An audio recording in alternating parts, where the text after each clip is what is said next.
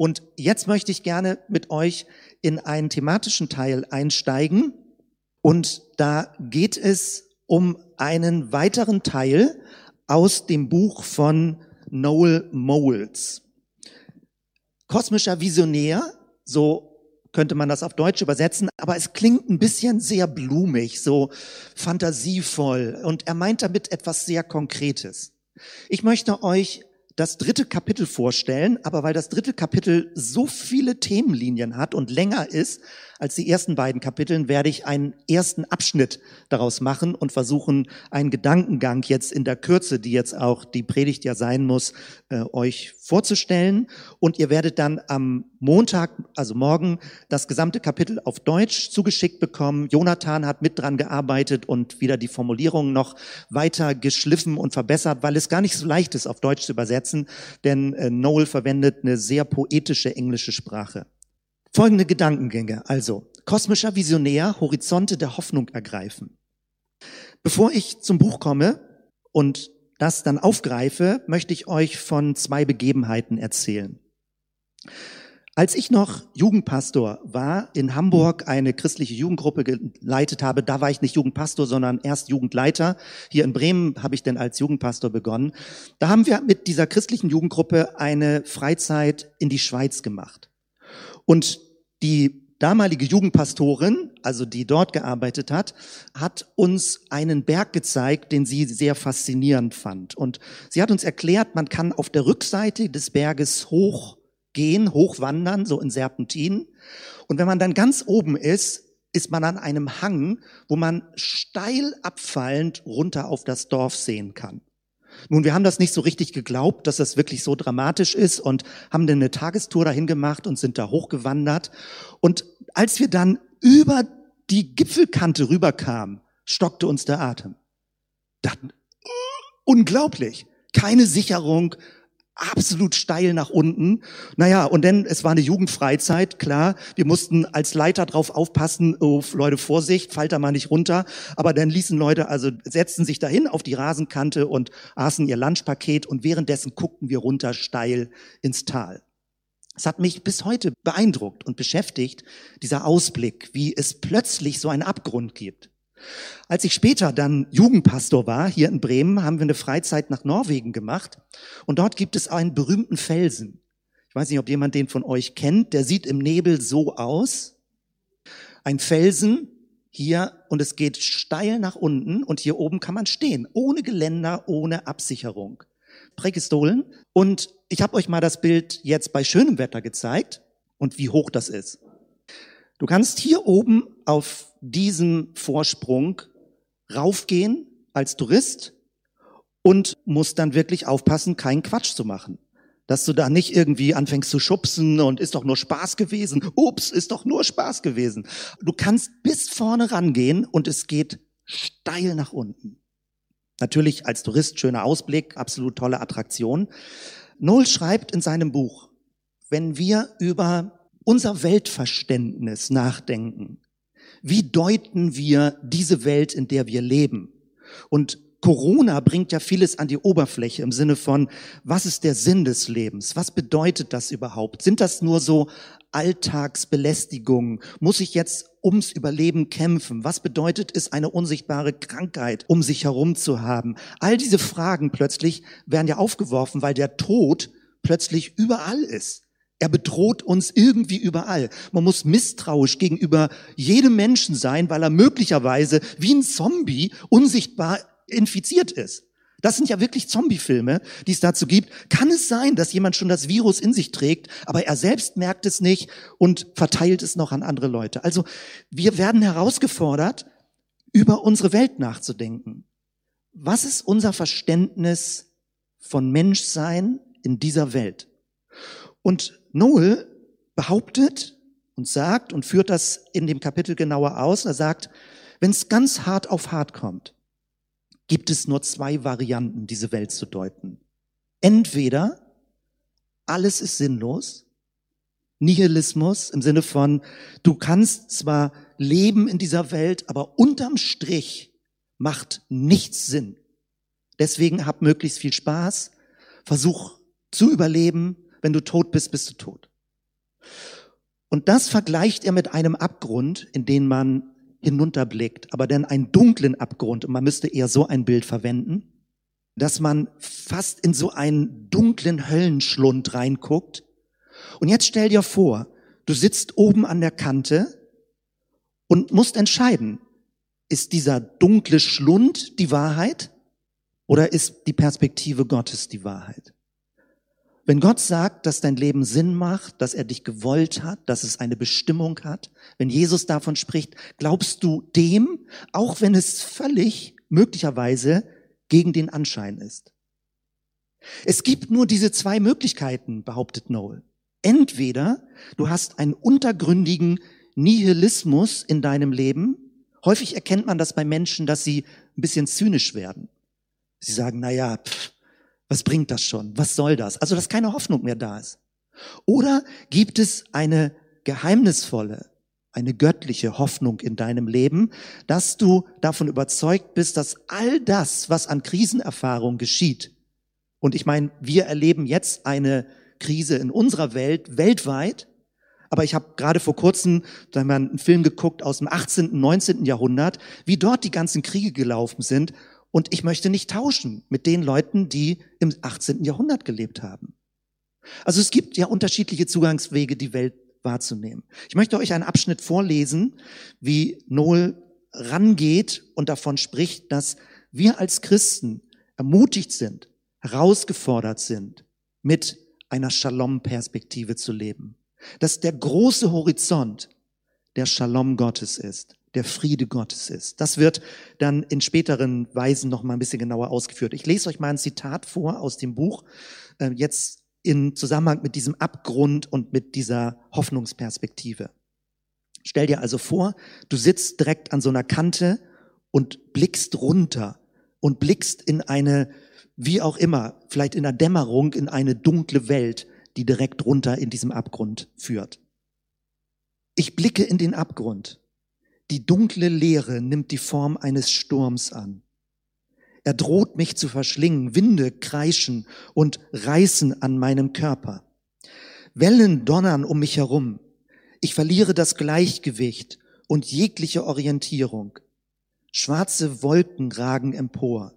Sie umfassen alle Horizonte und scheinen sogar die tiefsten Tiefen meines Geistes zu erfüllen. Ich fühle mich überrollt. Es braucht all meinen Mut und Selbstbeherrschung, um den Fokus zu behalten. Mir scheint, dass ich am Rande des völligen Vergessens stehe.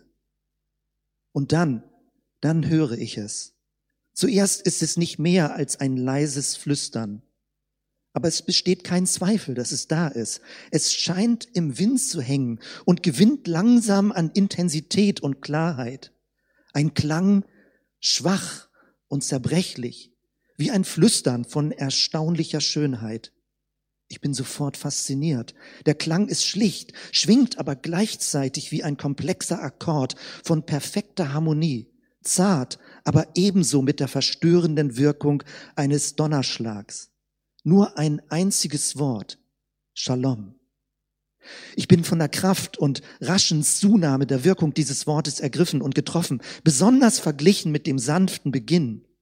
Seine Präsenz verändert alle meine Perspektiven. Der Sturm verliert an Bedeutung.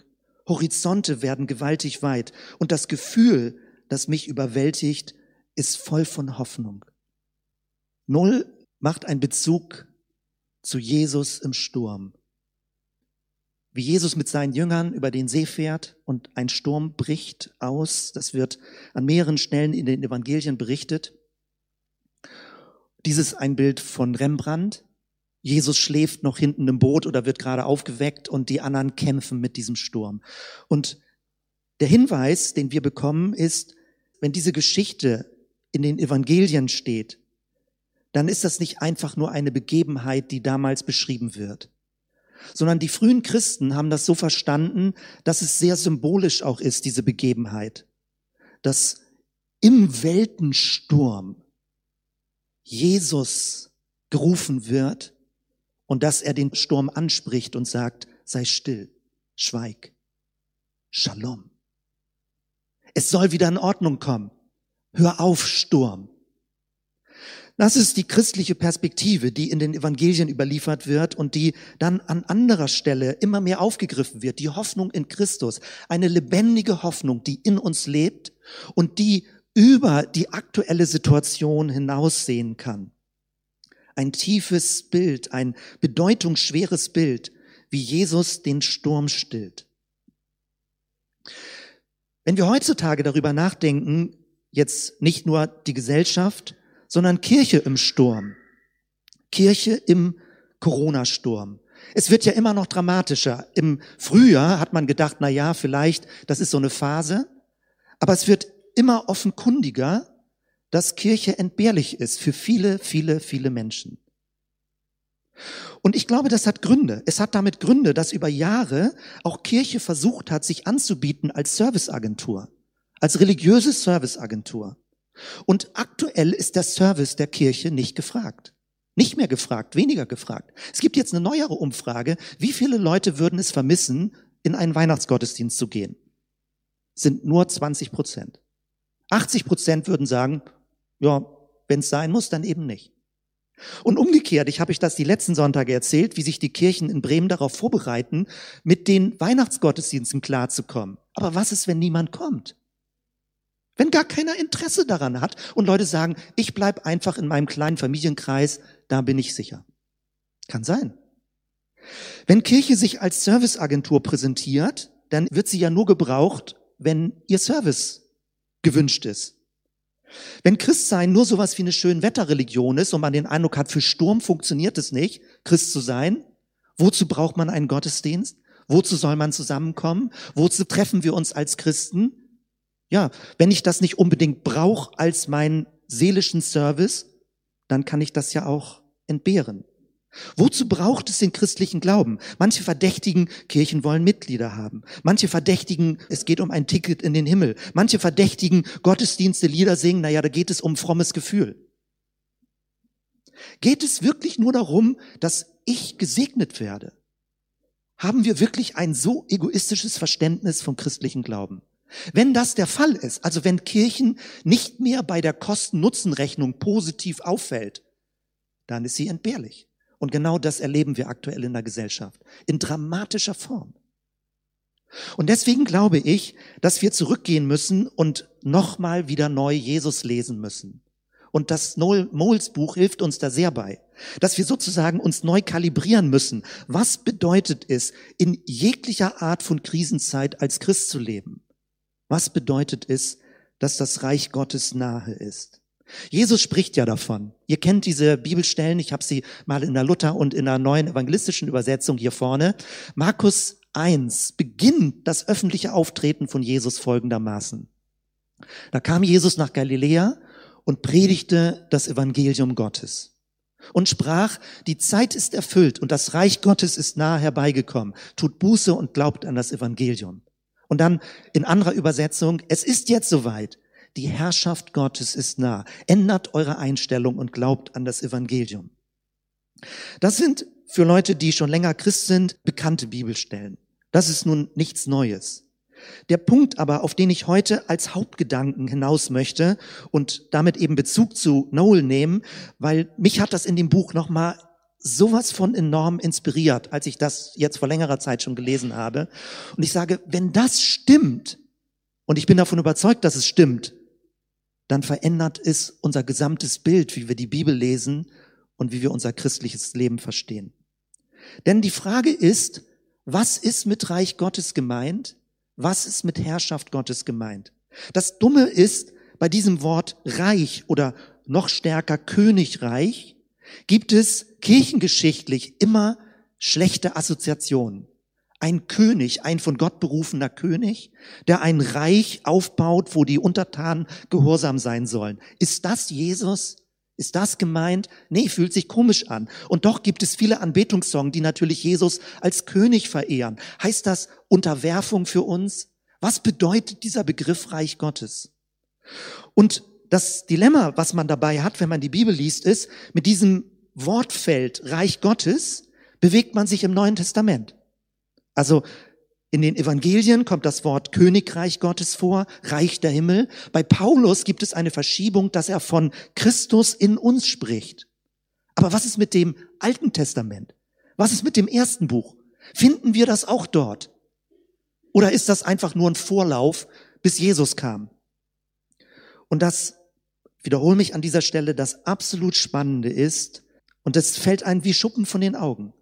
Wenn du das Reich Gottes, wenn du diesen Begriff gleichsetzt mit dem Shalom Gottes, liest du die ganze Bibel anders.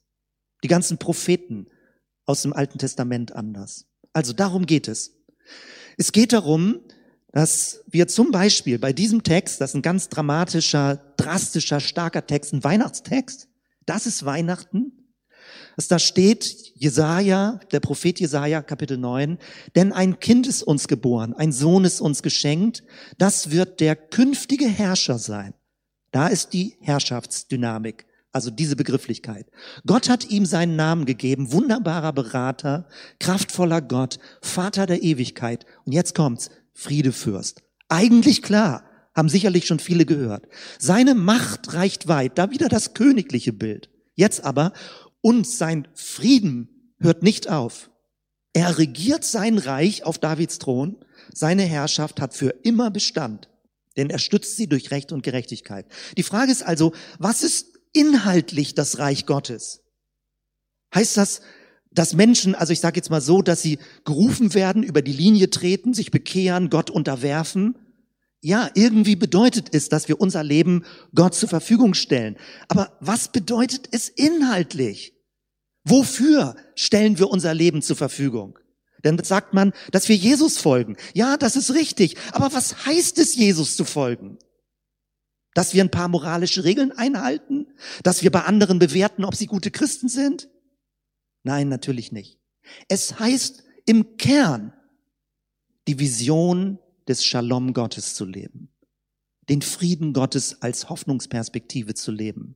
Und dann kommt das Alte und das Neue Testament zusammen. Wenn du alles, was mit Shalom, mit Gerechtigkeit, mit erneuerter Welt in Verbindung bringst mit Reich Gottes und Christus, die lebendige Hoffnung in dir und in mir, dann entsteht plötzlich das große Bild. Die große Geschichte. Shalom.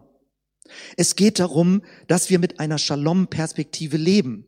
Es geht darum, dass wir diese inhaltliche Dynamik, und wir werden da die weiteren Sonntage, je nachdem in welcher Form äh, es denn technisch möglich ist, werden wir weiter darauf einsteigen, weil alles steht und fällt mit diesem absolut umfassenden Begriff Shalom. Und nicht so Friede, Freude, Eierkuchen, bisschen Pille-Palle, jeder will den Weltfrieden, nicht in dieser verhohnepiepelten Form. Der Shalom Gottes ist die gigantische Zukunftsperspektive, wie sich diese Welt durch alle Krisen hindurch entwickeln wird. Das ist deine und meine Bestimmung. Das zu glauben, darauf zu vertrauen, daran das Leben auszurichten und damit voranzugehen. Jesus ist der Fürst des Friedens und das Reich Gottes ist Gottes Friedensreich. Es hängt mit seinem Friedensreich zusammen.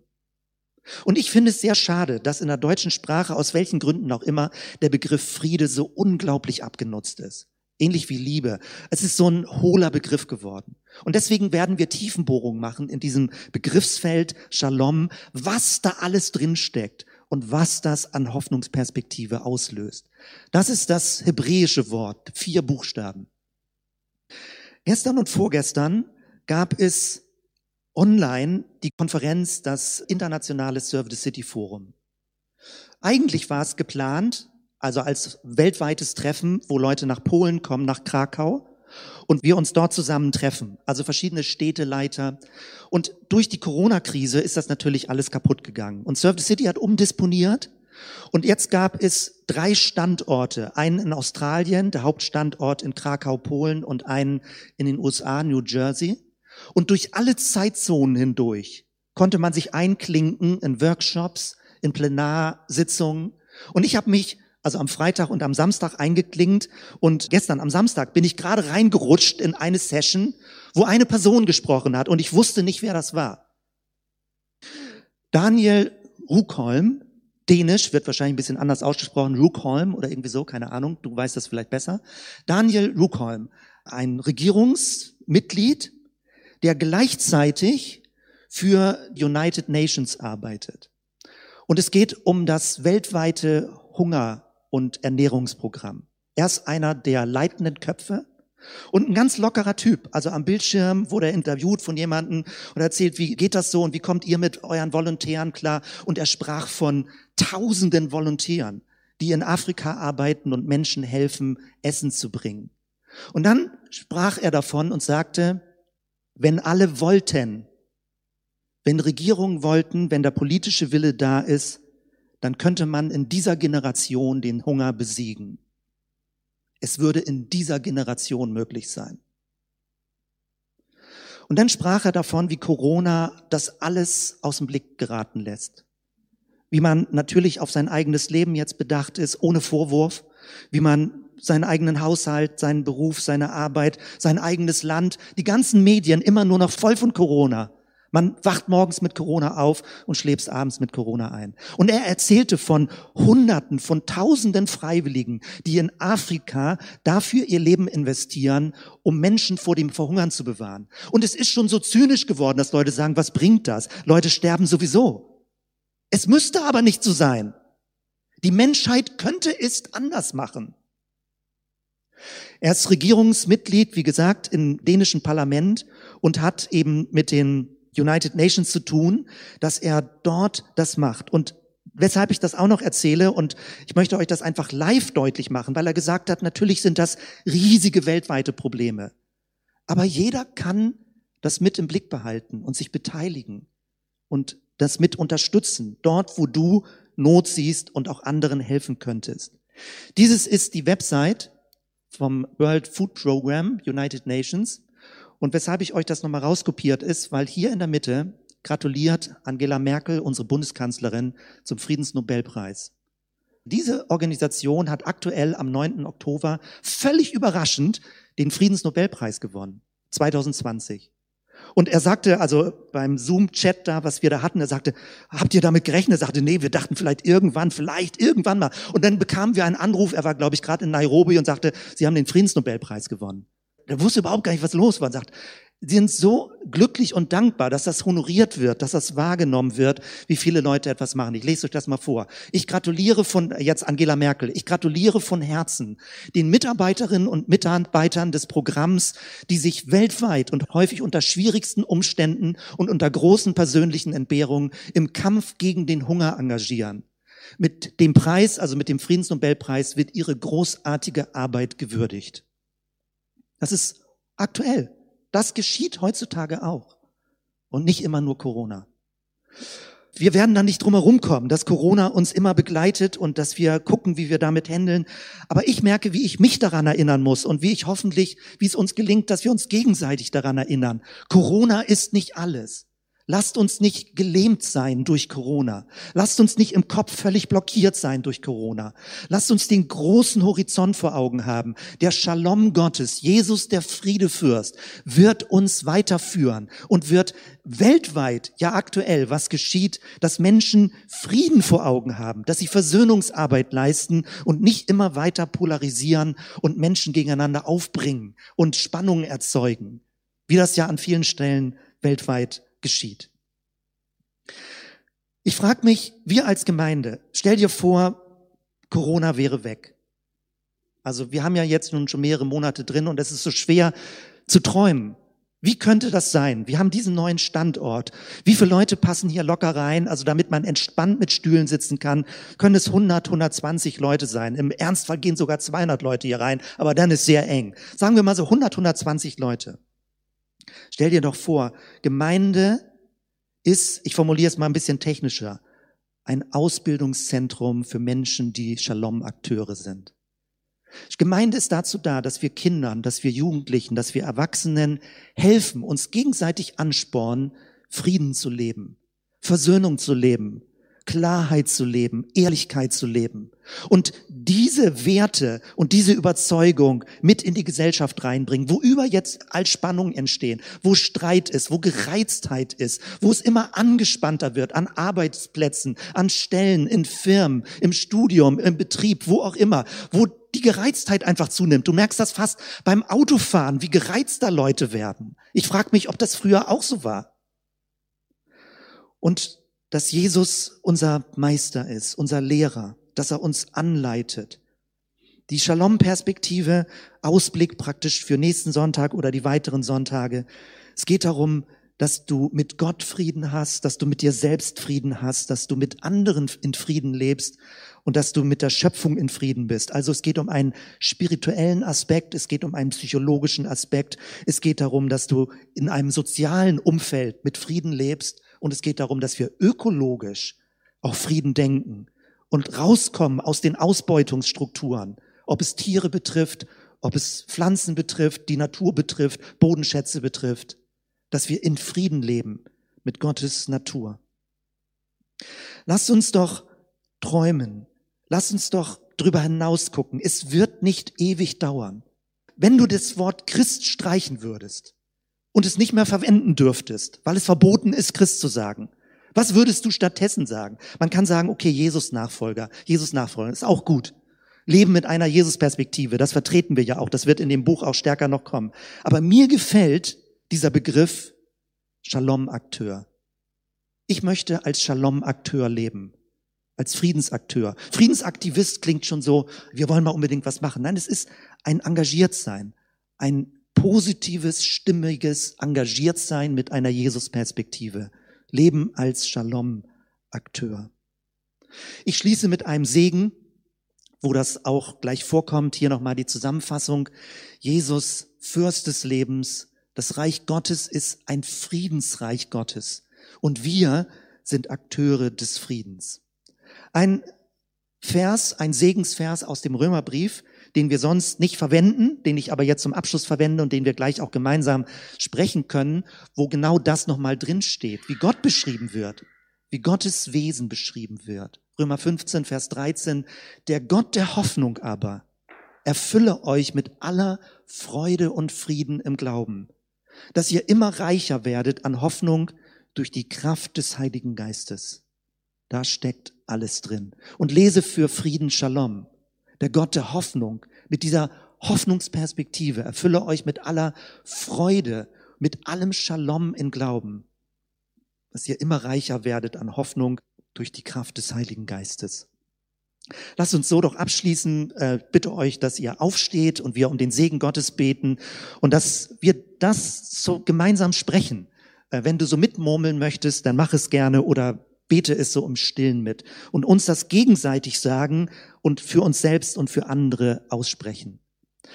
Der Gott der Hoffnung aber erfülle euch mit aller Freude und Frieden im Glauben, dass ihr immer reicher werdet an Hoffnung durch die Kraft des Heiligen Geistes.